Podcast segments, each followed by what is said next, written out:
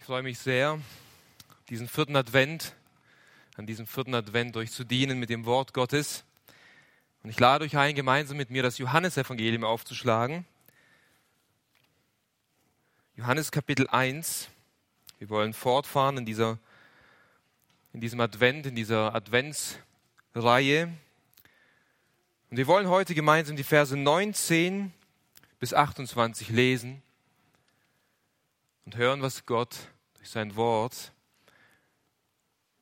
uns zu sagen hat. Johannes Kapitel 1, Verse 19 bis 28. Und dies ist das Zeugnis des Johannes. Als die Juden aus Jerusalem Priester und Leviten zu ihm sandten, damit sie ihn fragen sollten, wer bist du? Und er bekannte und leugnete nicht, und er bekannte, ich bin nicht der Christus. Und sie fragten ihn, was denn? Bist du Elia? Und er sagte, ich bin es nicht. Bist du der Prophet? Und er antwortete, nein. Sie sprachen nun zu ihm, wer bist du? Damit wir denen Antwort geben, die uns gesandt haben. Was sagst du von dir selbst?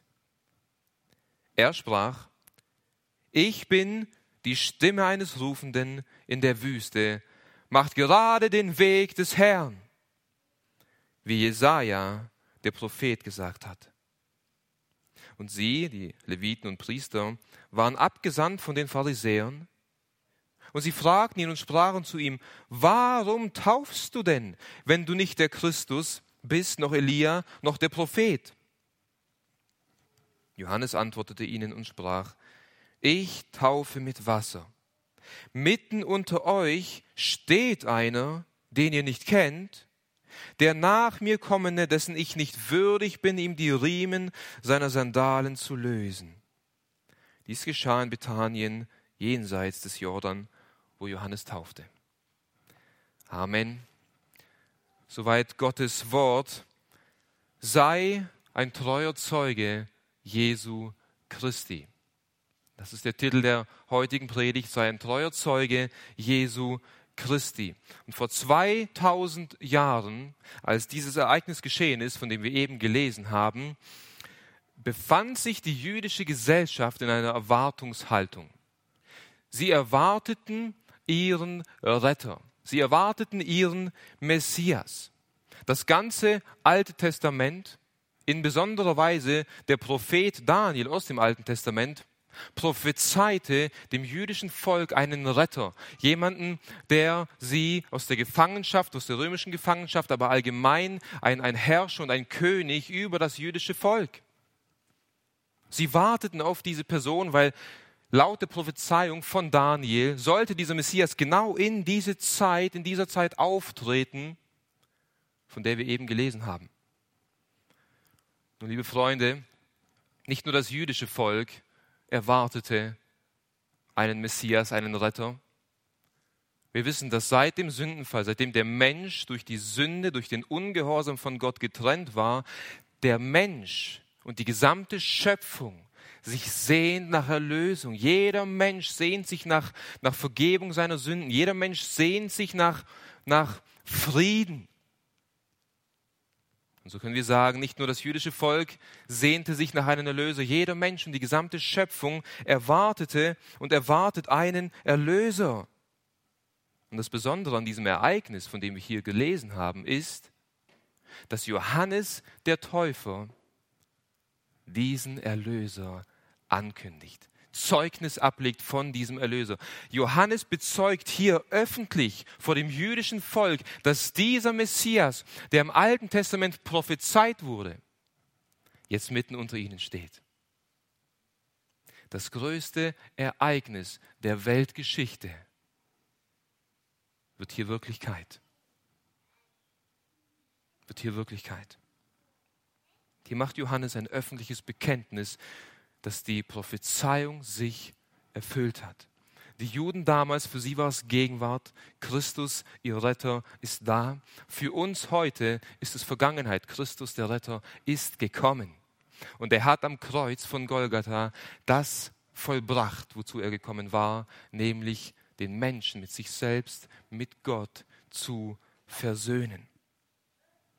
Das, worauf die Juden so lange, Jahrtausende gewartet haben, ist nun endlich in Erfüllung gegangen. Und liebe Freunde, welch ein Privileg muss es für Johannes den Täufer gewesen sein, diesen Messias anzukündigen. Welch ein Privileg, welch ein Vorrecht muss es für Johannes gewesen sein, mit seinen Lippen mit seinen Zungen das zu bekennen, worauf die Juden tausende Jahre gewartet haben. Er war das auserwählte Werkzeug von Gott. Er wurde berufen von Gott höchstpersönlich, der Welt und dem jüdischen Volk zu bezeugen. Euer Messias ist nun mitten unter euch. Liebe Geschwister, ähnlich wie die Juden vor 2000 Jahren warten auch du und ich auf ein großes Ereignis. Damit meine ich nicht Heiligabend in einigen Tagen, sondern wir warten auf das zweite Kommen unseres Herrn Jesus Christus. Denn so wie das erste Kommen von dem Messias im Alten Testament prophezeit wurde, so wird auch im Alten Testament prophezeit und vor allem im Neuen Testament bezeugt, dass dieser Jesus, der in den Himmel aufgefahren ist, wieder kommen wird, um seine Gemeinde zu sich zu holen, und die gottlosen Menschen zu richten. Auf dieses Ereignis warten wir und auch du und ich können wie Johannes und sollen wie Johannes treue Zeugen von diesem Herrn Jesus Christus sein. Auch du und ich dürfen Christus in dieser dunklen Welt bezeugen. Wir sollen ihn sogar bezeugen, wenn wir seine Kinder sind. Du und ich dürfen, wie Johannes, bekannt machen, wer Jesus ist, was er getan hat, wieso er gekommen ist und dass er wiederkommen wird. Das ist unser Auftrag, liebe Geschwister. Nicht nur Johannes hatte dieses große und unermessliche Privileg, mit seinen Lippen von dem Menschen Zeugnis zu geben, der uns erlöst, Jesus Christus, sondern auch du und ich haben dieses große Privileg, dieses große Vorrecht, von der bedeutendsten Person Zeugnis abzulegen, die jemals gelebt hat, Jesus von Nazareth. Und das ist auch, was Jesus seinen Jüngern und auch dir und mir gesagt hat, bevor er in den Himmel gefahren ist. In Apostelgeschichte 1, Vers 8 lesen wir, aber ihr werdet Kraft empfangen, wenn der Heilige Geist auf euch herabkommt und ihr werdet meine Zeugen sein, sowohl in Jerusalem als auch in ganz Judäa und Samaria und bis an das Ende der Erde. Wisst ihr, nicht jeder von uns ist ein Missionar. Nicht jeder von uns ist berufen, nach Peru, nach Indonesien, in den Urwald zu gehen, um den Menschen dort von Christus zu erzählen. Und auch nicht jeder von uns ist ein Evangelist, der auf die Straße geht und den Menschen von Christus erzählt. Aber jeder von euch, wenn ihr Kinder Gottes seid, bekommt von Gott die Möglichkeit, Christus zu bezeugen an dem Ort, an den Gott euch gestellt hat. Manche von uns haben schon von der Kanzel hier Christus bezeugt, bevor wir getauft wurden. Jeder von euch arbeitet oder studiert in der Regel. Und ihr habt Kollegen, ihr habt Klassenkameraden. Und Gott gibt euch Möglichkeiten, diesen Menschen Christus zu bezeugen. In der Familie haben wir Möglichkeit, Christus zu bezeugen. In der Nachbarschaft. Jeder von uns lebt in dieser Welt und jeder von uns kann und soll Christus bezeugen. Aber oftmals stellen wir uns die Frage, wie können wir ihn bezeugen? Wie sollen wir ihn bezeugen? Und wir wollen heute von Johannes dem Täufer lernen, wie er in der Öffentlichkeit vor dem jüdischen Volk Christus bezeugt hat, wie er Zeugnis abgelegt hat. Und ich will dir heute Morgen drei Prinzipien aufzeigen, die dir helfen sollen, zu jeder Zeit Christus zu bezeugen. Drei Prinzipien, die dir helfen sollen, Christus zu bezeugen. Und wir wollen uns den, zum ersten Prinzip begeben. Das erste Prinzip, wie Johannes Christus hier bezeugt, ist, indem er den Menschen zuerst aufzeigt, wer er nicht ist. Das ist das erste Prinzip. Bezeuge den Menschen, wer du nicht bist. Vers 19 heißt es, und dies ist das Zeugnis des Johannes, als die Juden aus Jerusalem Priester und Leviten zu ihm sandten und sie fragten ihn, wer bist du? Eine Frage, welche die Priester, welche die Leviten brennend interessierte, war es, wer war dieser Mann? Johannes, der da predigt und der da tauft. Wer war dieser Mann? Nun, die Bibel lehrt uns, dass Johannes ein, der Sohn eines Priesters war Zacharias. Die Bibel lehrt uns auch, dass Johannes zur selben Zeit wie Jesus Christus geboren wurde. Und sie lehrt uns sogar, dass Johannes eng verwandt war mit Jesus Christus. In Lukas Kapitel 1, Vers 36 wird uns berichtet, dass die Mutter von Johannes, Elisabeth, eine Verwandte von der Mutter von Jesus war, Maria. Johannes und Jesus waren also Verwandte. Unser Herr Jesus Christus selbst gibt ein bemerkenswertes Zeugnis über Johannes den Täufer ab, welches wir in Matthäus Kapitel 11, Vers 11 lesen. Dort sagt Jesus über, über Johannes den Täufer, wahrlich, ich sage euch, unter den von Frauen geborenen ist kein größerer aufgestanden als Johannes der Täufer. Was für ein Zeugnis aus dem Munde unseres Herrn Jesus Christus über diesen Mann, der hier Zeugnis ablegt. Johannes der Täufer. Es gab keinen größeren Mann als ihn. Natürlich ausgenommen unseres Herrn Jesus Christus. Johannes war also ein großer Prophet und Johannes war bekannt unter dem jüdischen Volk. Sein Name war nicht unbekannt in Israel und viele kamen zu ihm, um ihn zu hören, um seine Predigten zu hören, aber sich auch von ihm taufen zu lassen. Er war also eine bekannte Persönlichkeit. Und wie wir zu Beginn gesehen und gehört haben, das jüdische Volk in dieser Zeit erwartete den verheißenen Messias. Und so verwundert es uns nicht, wenn einige der Juden sich die Frage gestellt haben, ob Johannes nicht dieser Messias sei. Ist Johannes vielleicht der Messias, der kommen soll? Wir lesen in Lukas Kapitel 3, Vers 15, dass das Volk voll Erwartung war, Erwartung auf den Messias, und alle in ihrem Herzen wegen Johannes überlegten, ob er nicht etwa der Christus sei. Wir sehen, es war eine, eine wirkliche Erwartung, dass der Messias kommt und, und bestände nicht die Möglichkeit, dass dieser Johannes der Messias sei, auf den wir so lange warten? Und das, diese Frage interessierte die Juden und vor allem die Priester und die Leviten. In Vers 24 wird uns gesagt, dass die Priester und Leviten von den Pharisäern ausgesendet wurden, um Johannes zu befragen. Nun, wir wissen, dass die Pharisäer die religiöse Elite des Volkes Israel waren. Die Pharisäer waren die Führer, die religiösen Führer des Volkes und sie achteten auf jede neue religiöse Bewegung. Sie achteten auf jeden neuen religiösen Anführer, der da auftaucht und predigt. Sie wollten auf das Volk aufpassen, dass keine falsche Lehre eindringt. Sie wollten die Kontrolle und die Macht beherrschen über das Volk. Wer ist dieser Johannes, der da predigt und der da tauft? Das interessierte sie. Sie kamen zu ihm und fragen ihn in Vers 19, wer bist du? Und Johannes antwortet auf diese Frage in Vers 20, und er bekannte und leugnete nicht, und er bekannte, ich bin nicht der Christus. Hermann Menge übersetzt sehr passend hier diesen Vers. Da bekannte er unverhohlen und erklärte offen. Das heißt, Johannes nahm kein Blatt vorm Mund. Er hat nicht lange Reden geschwungen. Er hat nicht versucht, großartig zu erklären, wer er nicht ist. Er hat ganz klar gesagt, ich bin nicht der, auf den ihr wartet.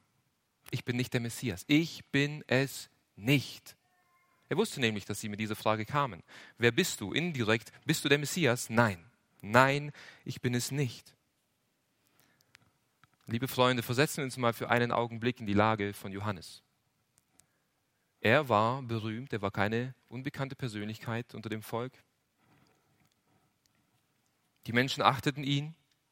Die Menschen dachten wirklich, er werde Messias. Jetzt kommen die religiösen Führer zu ihm und fragen ihn, wer er ist. Würden wir hier nicht in einer großen Versuchung stehen? Hier hat Johannes die Möglichkeit, die Chance, Macht, Ruhm und Ansehen an sich zu reißen. Er müsste einfach nur bekennen, ja, ich bin es. Und sie würden ihn als König salben. Aber was macht Johannes hier? Er sagt, nein, ich bin es nicht. Ich bin nicht der, auf den ihr wartet. Ich fand es sehr interessant, wie Martin Luther diesen Vers kommentiert in seinem Kommentar zum Johannesevangelium. Er trifft den Nagel immer sehr auf den Punkt, unser geschätzter Martin Luther. Er sagt, jeder will von Natur selber ein Christus sein. Aber der Christenkunst ist es zu lernen, Christus wirklich Christus sein zu lassen und an ihm allein zu hangen. Jeder von uns redet gerne über sich selber. Und wir neigen stark dazu, stolz zu sein und Dinge zu präsentieren, die wir gemacht haben, wer wir sind. Aber die Christenkunst ist es, wie Johannes, uns selbst gering zu achten, uns nicht hoch zu heben, wenn wir Zeugnis ablegen. Es geht nicht um uns beim Zeugnis ablegen, liebe Geschwister, sondern es geht um Jesus Christus. Ihn bezeugen wir. Das ist das Zeugnis von Johannes über Christus.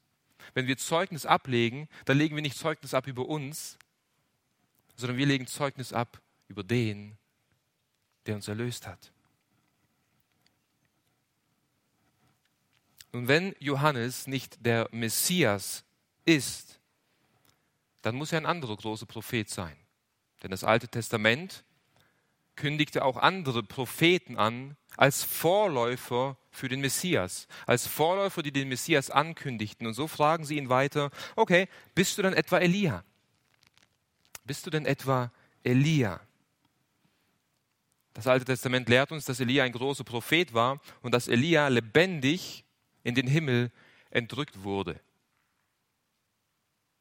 In Malachi Kapitel 3, Vers 23 heißt es, siehe, ich sende euch Elia, den Propheten, ehe der Tag des Herrn kommt, der große und furchtbare. Hier redet der Prophet von dem zukünftigen Tag des Zornes, wo Gott die Gottlosen richten wird.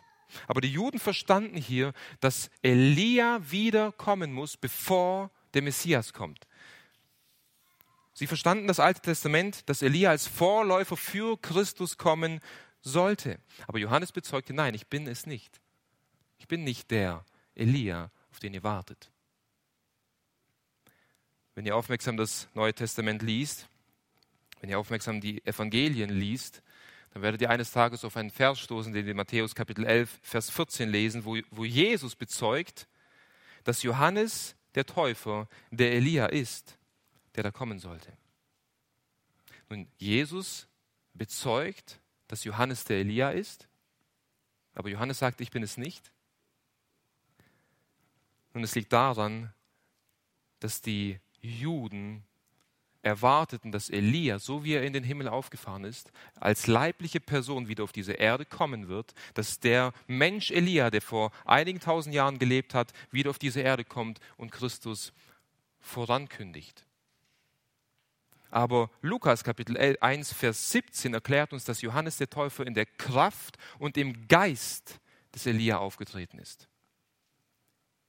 Das heißt, Johannes war der Elia, der kommen sollte, bevor Christus kommt, aber nicht in der Art und Weise, wie die Juden ihn erwarteten. Nicht in der Art und Weise. Und deswegen sagt Johannes ihnen auch, nein, ich bin nicht der Elia, den ihr erwartet. Okay, dann gehen sie weiter und fragen, bist du der Prophet? Mose hat dem Volk Israel in 5. Mose Kapitel 18, Vers 15 versprochen, dass ein Prophet gleich ihm auftreten wird und auf den sollen sie hören. Und so dachten sie, vielleicht ist es dieser Prophet, der da kommen soll, den Mose angekündigt hat. Aber wir wissen, dass dieser große Prophet, den Mose angekündigt hat, unser Herr Jesus Christus selbst ist. Und deswegen sagt Johannes auch hier, nein. Auch dieser Prophet, den Mose angekündigt hat, auch dieser Prophet bin ich nicht. Johannes bekennt vor dem jüdischen Volk also, wer er nicht ist. Und das ist interessant. Johannes weiß, wer er nicht ist, weil er weiß, wer Christus ist. Er weiß, wer der Messias ist. Er weiß, wer der Erlöser ist. Und deswegen kann er auch bezeugen, dass er das nicht ist. Einige Verse später, in Kapitel 1 ab Vers 33, erklärt er hier, wie er Christus erkannt hat. Und ich kannte ihn nicht, also Jesus, aber der mich gesandt hat, Gott, mit Wasser zu taufen, der sprach zu mir, auf wen du den Geist herniederfahren und auf ihn bleiben siehst, dieser ist es, der mit Heiligem Geist tauft. Und ich habe gesehen und habe bezeugt, dass dieser der Sohn Gottes ist. Das heißt, bei der Taufe, als Johannes Jesus getauft hat, nachdem Jesus aus dem Wasser hochgekommen ist, kam die Taube auf Jesus hernieder. Und dann erkannte Johannes, das ist der Messias. Das ist der, auf den wir gewartet haben. Und, und Gott öffnete ihm die Augen. Und er wusste, der Retter ist mitten unter uns. Und deswegen bekannte er dem jüdischen Volk ganz klar und deutlich, ich bin nicht der, auf den ihr wartet. Ich bin niemand Besonderes. Und das ist auch deine und meine Aufgabe, wenn wir Christus bezeugen, liebe Geschwister. Es geht nicht um mich. Johannes lenkt den Fokus weg von sich. Er will auch nicht deutlich machen, hey, ich bin, ich bin, ich bin schon Elia, aber halt in der Kraft des Geistes. Auch das tut er nicht. Er will sich nicht hervorheben. Er spricht nicht großartig über sich. Er verliert nicht viele Worte über sich. Und das ist unsere Aufgabe. Wir sollen nicht von unserer tollen Geschichte erzählen, wie wir den Herrn Jesus gefunden haben, sondern wir sollen von seiner tollen Geschichte erzählen. Von der Erlösungsgeschichte, die wir von 1. Mose bis Offenbarung finden. Die Erlösungsgeschichte beginnt nicht erst bei Matthäus, liebe Geschwister, auch die alten testamentlichen äh, Brüder und Schwestern sind durch den Glauben an den Messias gerettet worden. Wir müssen bezeugen, wer er ist. Den Fokus von uns auf ihn richten. Wir müssen nicht erzählen, welche tolle Person wir sind, sondern was für eine tolle Person er ist. Wir neigen stark dazu, liebe Geschwister, wenn wir den Menschen von unserer Bekehrung erzählen. Und es ist gut, wenn wir Zeugnis ablegen, wie wir uns bekehrt haben. Aber wir neigen stark dazu, viel darüber zu erzählen, wie wir waren. Und dann erzählen wir, und dann haben wir uns bekehrt und erzählen auch ein bisschen weiter, wie sich unser Leben verändert hat. Aber wir erzählen wenig von der Person, die das in uns bewirkt hat. Wir müssen den Menschen aufzeigen, wer wir waren wie verloren wir waren, welche Sünden uns gefangen genommen haben. Wir müssen den Menschen zeigen, dass wir hoffnungslos verloren waren, aber wir müssen die Menschen auf den hinweisen, der uns erlöst hat, der die Fessen der Sünde gesprengt hat und der uns erneuert hat und der jetzt aktuell immer noch ein Werk der Heiligung in uns bewirkt. Wir müssen die Menschen auf Christus richten, weg von uns. Wir müssen den Menschen aufzeigen, wer wir nicht sind, indem wir den Menschen zeigen, wer Christus ist. Und jeder Mensch betet sich selbst an. Auf dem Thron deines Herzens sitzt du mit deinen Götzen und mit deinen Wünschen und Vorstellungen. Jeder will es, wie Martin Luther so sagt, ein kleiner Christus sein, ein kleiner Herrscher, ein kleiner Gott. Du willst der Herrscher in deinem Reich sein, aber erst, wenn wir erkannt haben, wer Jesus ist, dass er der Herr ist, wenn wir erkannt haben, dass er als Herr auf diese Erde kam und am Kreuz für uns gestorben ist, für meine Sünde, dann geschieht ein Herrschaftswechsel. Und Christus setzt sich auf den Thron deines Herzens. Und dein größtes Verlangen ist, den Menschen nicht zu zeigen, wer du bist, sondern wer er ist, der jetzt auf deinem Herzen, auf dem Thron deines Herzens sitzt. Und das ist das erste Prinzip, wie wir Zeugnis ablegen sollen. Zeig den Menschen, wer du nicht bist. Lenk den Blick der Menschen auf Christus weg von dir.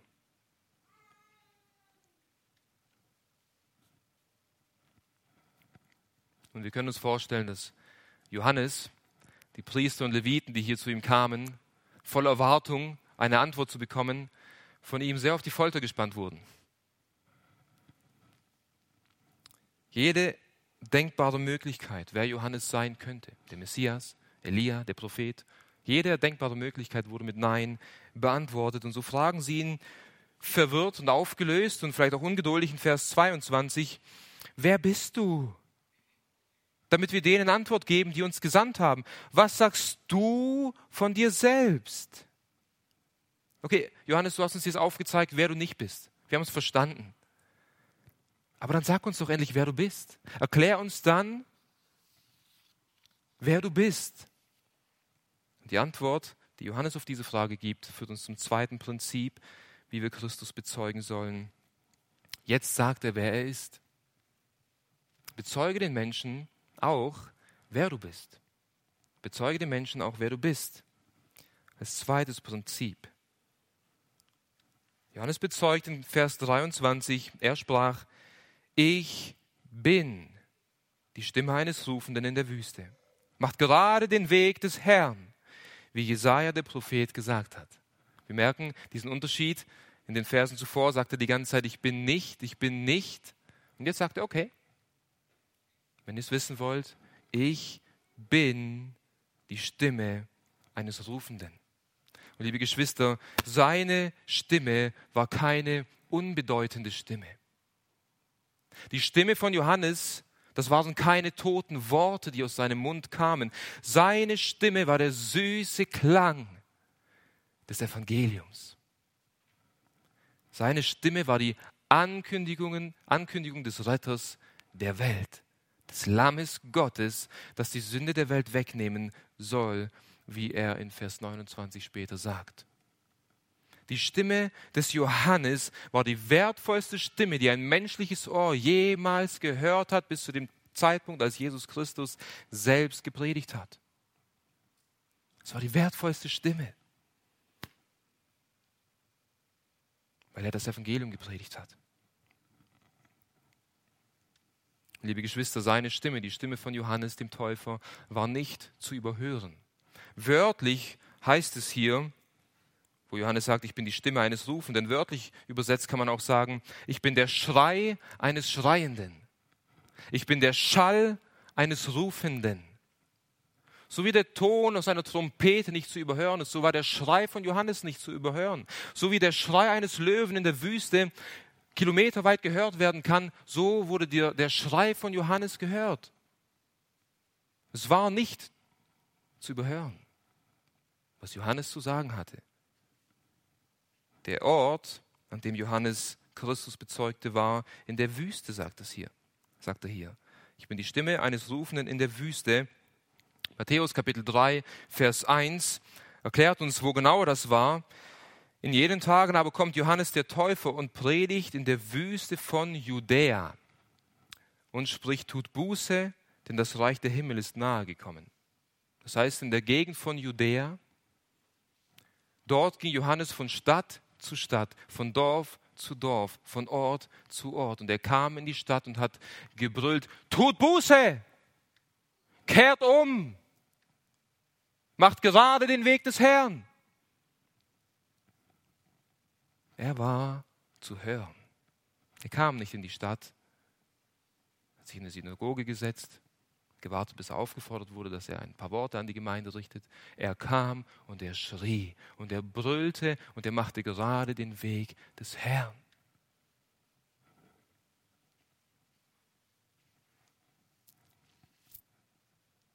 Geschwister, er war eine Stimme, er war ein Schrei. Aber wir müssen beachten, er war nur eine Stimme. Denn zuvor, in den letzten drei Wochen, haben wir gesehen, dass Jesus das Wort ist. Jesus Christus ist das Wort. Durch sein Wort ist die Welt entstanden. Durch sein Wort wird die Welt und wirst du gerade erhalten. Durch sein Wort werden wir wiedergeboren zu einer lebendigen Hoffnung. Jesus Christus ist das Wort. Johannes ist nur eine Stimme gewesen. Aber durch die Stimme von Johannes wurde das Wort gehört.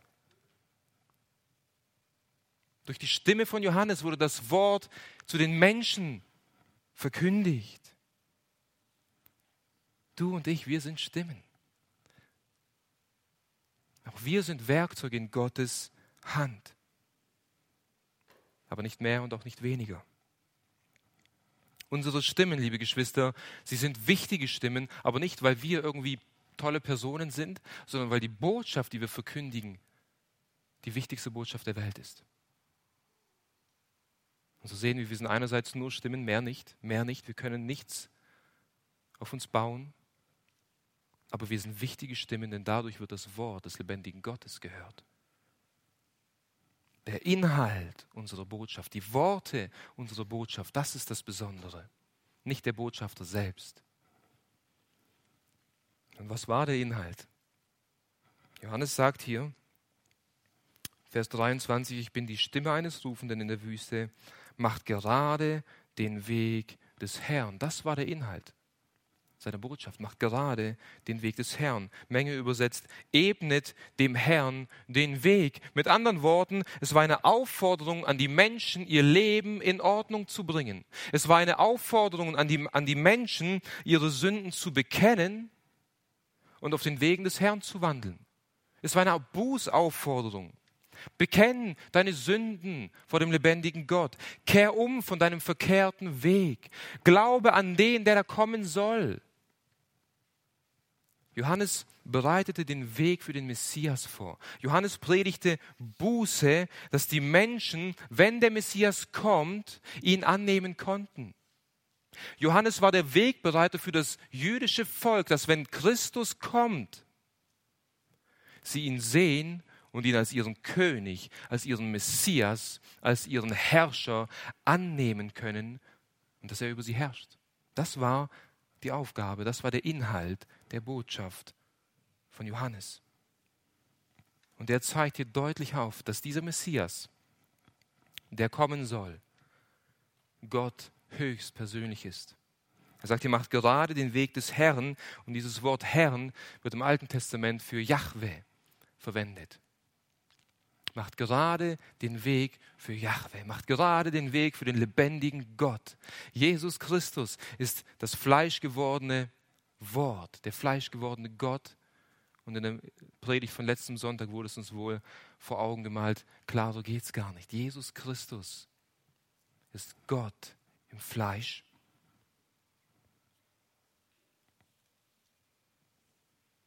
Und durch seine Verkündigung, durch seinen Schrei, durch seinen Schall bereitete Johannes den Weg für den Messias vor. Er bereitete das Volk vor für ihren Erlöser. Durch seine Predigt sollten die Menschen Buße tun, damit sie Christus annehmen konnten. Er war eine Stimme. Er war ein Wegbereiter. Mehr, nicht mehr und nicht weniger. Noch wenn wir sehen, wie Jesus ihn hochlobt und sagt, es gibt keinen von einer Frau geborenen, der größer ist als Johannes, zeigt uns Johannes hier eine unendliche Demut auf. Ich bin niemand Besonderes.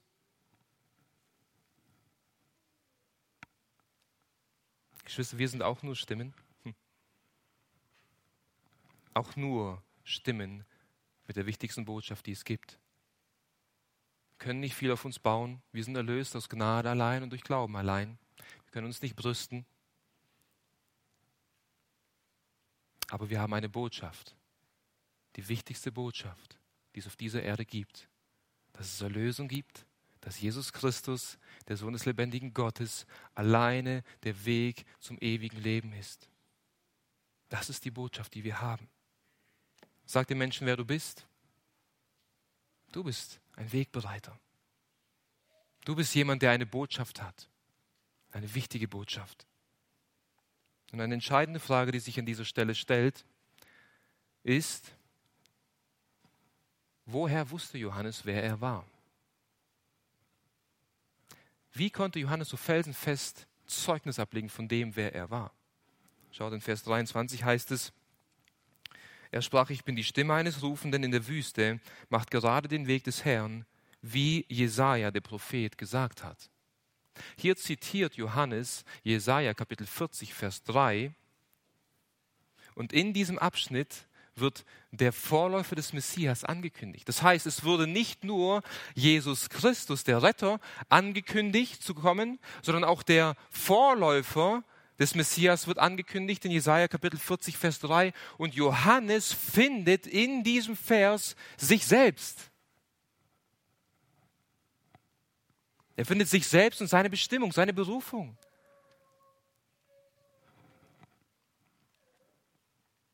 Es ist nicht überliefert, aber ich stelle mir vor, dass er eines Tages sitzt und das Alte Testament liest, in der Wüste, wo er gelebt hat und Heuschrecken gegessen hat, bevor er aufgetreten ist. Und Gott offenbart ihm, als er zu Jesaja Kapitel 40, Vers 3 kommt: Du bist die Stimme eines Rufenden. Du bist der, der den Weg des Herrn vorbereitet. Johannes erkannte sich selbst und deswegen konnte er auch so klar und deutlich Zeugnis ablegen von dem, wer er war. Lieber Freund, lieber Zuhörer, alleine das Wort Gottes kann dir aufzeigen, wer du bist. Allein das Wort Gottes. Allein das Wort Gottes zeigt dir auf, dass du ein Sünder bist, dass der Zorn Gottes auf dir liegt, dass du verloren bist.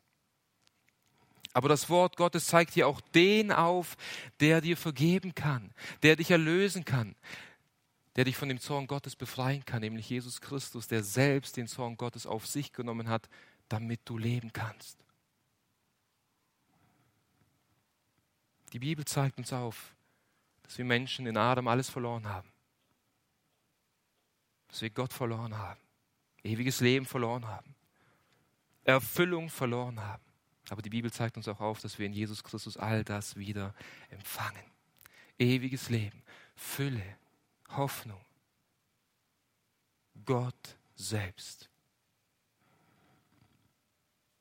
Wenn du das erkannt hast, wenn du Christus erkannt hast, dann hast du auch erkannt, wer du bist. Du bist ein Kind Gottes, ein Erbe des ewigen Lebens. Du bist ein Christ.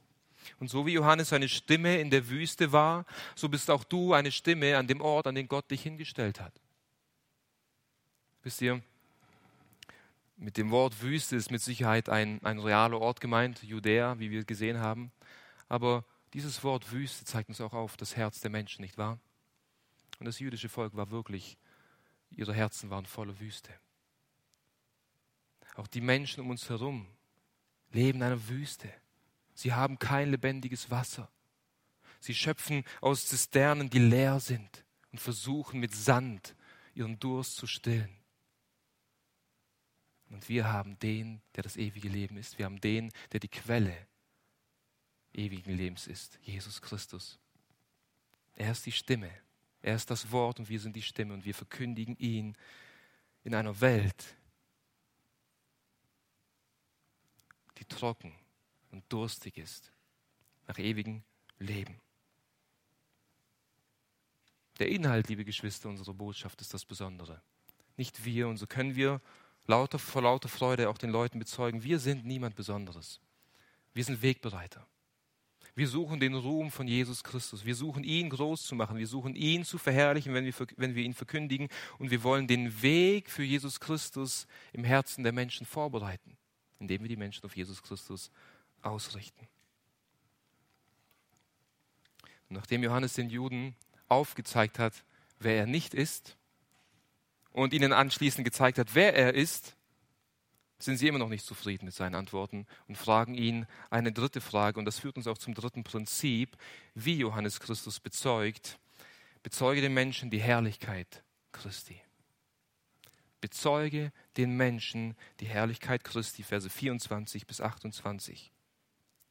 Dort lesen wir, und sie waren abgesandt, also die Leviten und Priester, von den Pharisäern, und sie fragten ihn und sprachen zu ihm, warum taufst du denn, wenn du nicht der Christus bist, noch Elia, noch der Prophet? Also sie waren immer noch nicht zufrieden mit den Antworten von Johannes. Und Johannes taufte. Johannes taufte Menschen in Vers 28 heißt es, dies geschah in Bethanien, jenseits des Jordan, wo Johannes taufte. Er taufte die Menschen im Jordan, in dem Fluss. Und eben weil die Pharisäer hörten, dass Johannes taufte, wurden sie sehr stutzig und sie wollten wissen, in welcher Autorität er taufte. Und Geschwister, es ist nicht von einer geringen Bedeutung, dass Johannes hier in Vers 24 betont, dass die Priester und Leviten von den Pharisäern abgesandt waren, Die Pharisäer waren eine religiöse Sekte, wie wir schon gesehen haben. Und wisst ihr, mit der Taufe drückte Johannes aus, dass das jüdische Volk, eingenommen die Pharisäer, unrein waren. Bei den Juden galten die Heiden als unrein, die Heiden galten als Sünder. Und wenn die Heiden sich zum Judentum konvertierten, dann wurden sie getauft zum Zeichen ihrer Reinigung, zum Zeichen, dass ihre Unreinheit abgewaschen ist. Die Pharisäer hingegen, wenn wir, wenn wir das Neue Testament lesen, wir, wir merken, dass sie stark darauf geachtet haben, pünktlich und regelmäßig sich zu reinigen. Sie hatten gewisse Reinigungsrituale. Im Wasserbad haben sie sich gereinigt, sie haben das, das Gesetz gehalten, sie haben Überlieferungen gehalten. Die Pharisäer hielten sich für sehr fromm und für sehr rein. Mit der Taufe bezeugte Johannes, dass das jüdische Volk, eingenommen die Pharisäer, nicht rein sind, dass sie unrein sind. Und das war eine Ungeheuerlichkeit für sie. Eine Ungeheuerlichkeit.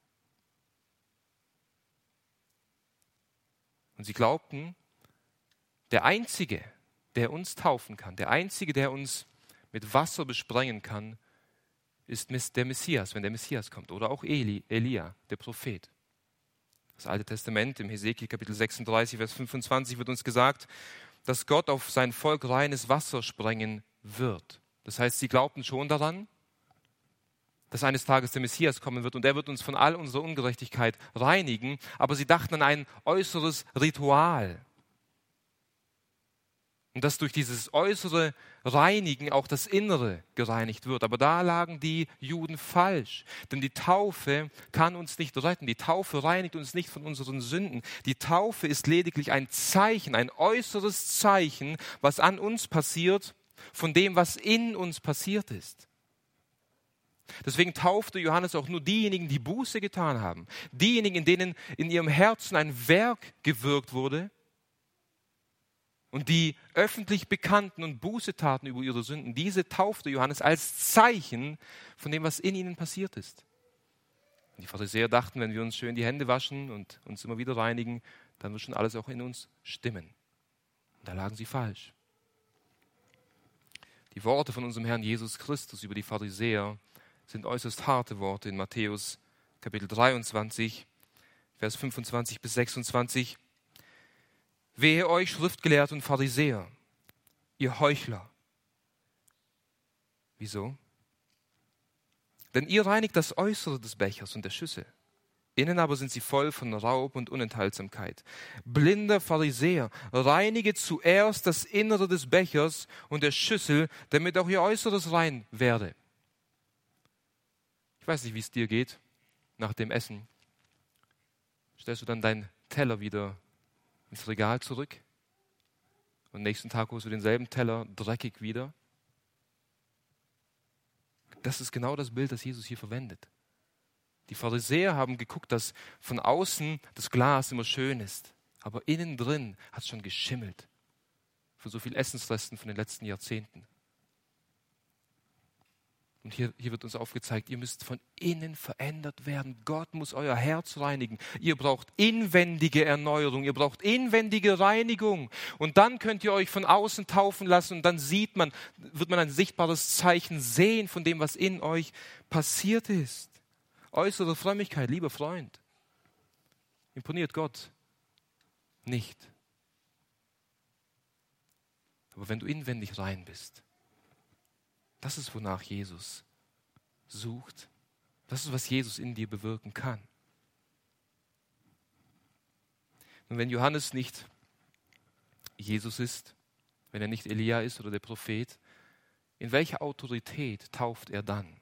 Das ist, was die Juden ihn fragen. Und er antwortet in Vers 26, Johannes antwortete ihnen und sprach, ich taufe mit Wasser, mitten unter euch steht einer, den ihr nicht kennt der nach mir kommende, dessen ich nicht würdig bin, ihm die Riemen seiner Sandalen zu lösen.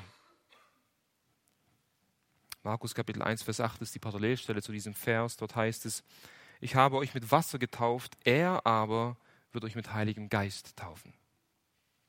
Und Johannes drückt hier aus, ich, ich kann nur mit Wasser taufen. Ich kann nur ein äußerliches, äußerliches Zeichen tun. Ich kann nicht das Herz verändern. Aber der, der nach mir kommt, der Messias, er ist es, der mit Heiligem Geist taufen wird. Er ist es, der eure Herzen reinigen kann. Er ist es, der das Inwendige des Bechers reinigt. Er will hier deutlich machen, ich, erneut, ich bin niemand Besonderes. Was ich tue, das ist einfach nur ein Akt der Taufe und das war's.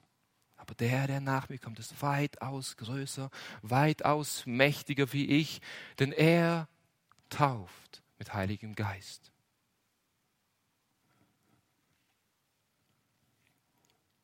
Dadurch bezeugt Johannes automatisch, dass Jesus Christus Gott ist. Denn nur Gott kann mit Heiligem Geist taufen. Nur Gott kann Sünden vergeben. Nur Gott kann ein reines Herz schaffen.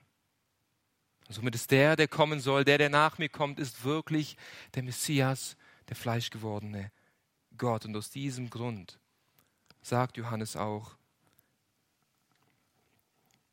Vers 27, der nach mir kommende, dessen ich nicht würdig bin, ihm die Riemen seiner Sandalen zu lösen. Freunde, zu dieser Zeit damals war die unwürdigste Aufgabe eines Sklaven, die Riemen der Sandalen seines Herrn zu lösen. Er musste sich niederbeugen vor seinen Herrn und die, die mit, mit Staub und Schmutz besudelten Schuhe, Sandalen und Füße musste er anfassen, um die, um die Riemen zu lösen und sie dann von den Füßen zu ziehen. Das war äußerst erniedrigend. Und Johannes sagt hier, ich bin es nicht mal wert, diese erniedrigste Aufgabe zu tun bei ihm. Ich bin es nicht wert, diese Aufgabe zu tun bei ihm. Hier bezeugt Johannes die unendliche Distanz, die zwischen ihm und Jesus lag. Der große Prophet Johannes ist im Lichte Jesu Christi nichts du und ich, wir sind unendlich entfernt von Jesus Christus. Er ist die herrlichste und bedeutendste Person, die jemals auf diesem Erdboden gewandelt ist und wir kommen auch nicht nur ein Stück weit an ihn heran. Hier macht Johannes deutlich, Leute, es geht nicht um mich. Der, der nach mir kommt, um ihn geht es. Und tut Buße, bereitet eure Herzen vor für den, der da kommt. Johannes bezeugt hier die unendliche Größe von Jesus und deswegen sagt er auch etwas später in Kapitel 3, Vers 30, er muss wachsen, ich aber muss abnehmen. Dort kamen die, die Jünger von Johannes zu ihm und fragten ihn, wieso tauft Jesus dort hinten? Da ist jemand anders, der auch tauft.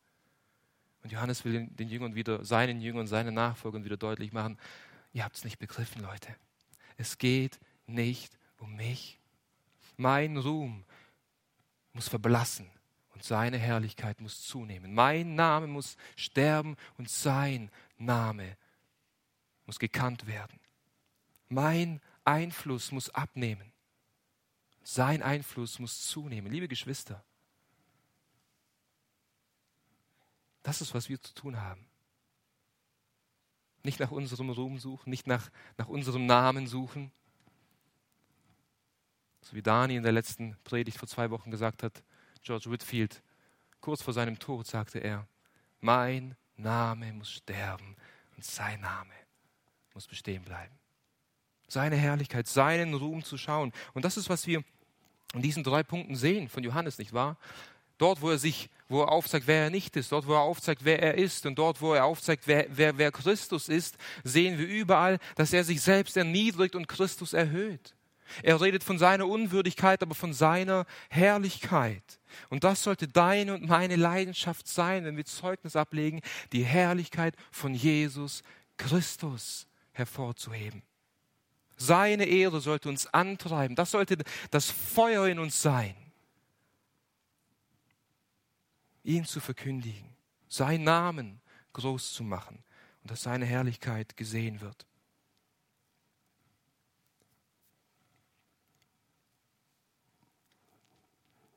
Die Wesen im Himmel, die Engel, rufen ununterbrochen. diesem Jesus zu. Heilig, heilig, heilig bist du. Seine Herrlichkeit ist, der Himmel ist voll seiner Herrlichkeit. Und wir sollten einen Glanz, einen Funken dieser Herrlichkeit sehen. Und ich glaube, wir würden eine, ein ganzes Leben lang und tausend Leben lang auf dieser Erde für Jesus leben und brennen wollen. Wenn wir nur einen Funken seiner Größe sehen würden. Wenn wir nur einen Augenblick das sehen könnten, was Jesaja gesehen hat in Jesaja 6. Wenn wir nur einen Augenblick das sehen würden, was Johannes in Kapitel 1 der Offenbarung gesehen hat. Ich glaube, wenn wir einen Blick von der Herrlichkeit und Größe von Jesus Christus auch nur erhaschen könnten, würde dein und mein Leben anders aussehen. Du würdest anders über ihn reden. Du würdest nicht so flapsig über ihn reden. Du würdest weniger von dir reden. Oh, wir würden seine Herrlichkeit hochheben. Wir würden seinen Namen groß machen wollen. Das ist die dritte, das dritte Prinzip. Zeigt den Leuten die Herrlichkeit von Jesus. Wer er ist. Schaut, wenn, wenn wir den Leuten ein kleines Bild von Jesus aufzeigen, wieso sollten sie ihn annehmen wollen, wenn die Verlockungen dieser Welt weitaus größer sind als das Bild, was wir ihnen vormalen. Wenn wir ihnen aber aufzeigen, dass Jesus weitaus größer ist als alles, was sie bisher geschmeckt und betastet haben, wie können sie ihn dann ablehnen? Und wenn sie ihn ablehnen, dann ist es, weil sie unbußfertig sind und halsstarrig sind. Und liebe Freunde, an dieser Stelle sei noch eine wichtige Sache erwähnt. Johannes redet hier zu den Juden, insbesondere zu den Priestern und den Leviten. Und diese Personengruppe kannte sich im Alten Testament aus, sie kannte sich in dem Gesetz aus. Und zu diesen Menschen sagt er am Ende von Vers 26, mitten unter euch steht einer, den ihr nicht kennt. Wisst ihr, die Juden erwarteten einen mächtigen Herrscher, sie erwarteten einen ruhmreichen König. Auf, diese, auf, diesen, auf diesen haben sie gewartet. Sie erwarteten keinen gewöhnlichen Menschen. Und deshalb konnten sie Jesus auch nicht erkennen, wie Johannes ihn gesehen hat. Johannes sagt, mitten unter euch steht einer. Das heißt, Jesus war bekannt. Die Person Jesus war bekannt. Seine Eltern waren bekannt. Einige Tage zuvor wurde Jesus von Johannes dem Täufer getauft. Aber sie kannten Jesus nicht. Einige von euch sitzen heute hier und ihr kennt Jesus immer noch nicht. Obwohl Jesus mitten unter uns ist, obwohl er so nah ist, kennst du ihn immer noch nicht. Du hast so viel von ihm gehört. Du warst so oft hier. Du hast so oft seine Nähe erfahren. Du hast so oft sein Reden vernommen und gehört und du kannst, kennst ihn immer noch nicht persönlich. Du kennst ihn immer noch nicht persönlich als deinen Herrn, als deinen Erlöser. Und mein lieber Freund, wie nahe willst du Jesus noch kommen? Als wenn du unter seinem Wort sitzt. Wie nahe willst du ihm noch kommen? Oh, geh heute nicht nach Hause ohne Christus. Geh heute nicht nach Hause. Ergreife ihn im Glauben. Ergreife ihn als deinen Herrn und als deinen Erlöser und du wirst gerettet werden. Möge dieser Tag heute ein Tag deiner Errettung sein. Möge dieser Tag heute der Tag sein, an dem sich deine Trauer in, in Freude verwandelt an dem die Last deiner Sünde von dir fällt am Kreuz von Golgatha. Lass dich versöhnen mit Gott. Das Urteil über die Priester und Pharisäer und die Leviten ist ein großes Urteil. Sie kannten die Schrift und das Zeugnis von Johannes sollte ihnen aufzeigen, dass der Messias mitten unter ihnen steht. Und sie haben ihn nicht erkannt. Und der Messias hat alle Wunder vollbracht, die er tun sollte, und sie haben ihn nicht erkannt. Sie haben gegen den Heiligen Geist gelästert und sie haben ihren Messias gekreuzigt. Oh, lass nicht zu, dass auch du eines Tages vor ihm stehen wirst und die Worte hören musst, geh von mir, ich habe dich nie gekannt.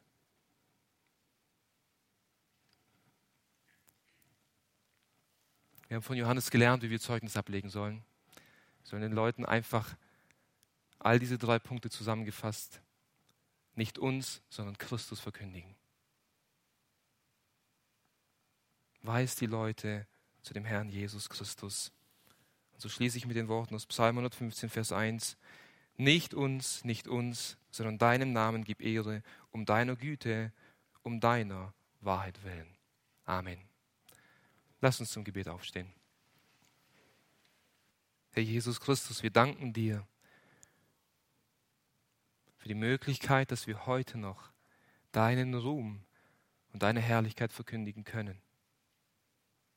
Und wir beten, dass du uns gnädig bist, jedem Einzelnen in diesem Raum, wenn du uns die Möglichkeit schenkst, wenn du eine Tür öffnest, wo wir dich bezeugen können, dass du uns durch deinen Heiligen Geist befähigst, deinen Namen groß zu machen. Und Herr Jesus, erbarm dich all derer, die dich noch nicht kennen. Dass sie dich erkennen und gerettet werden. Amen.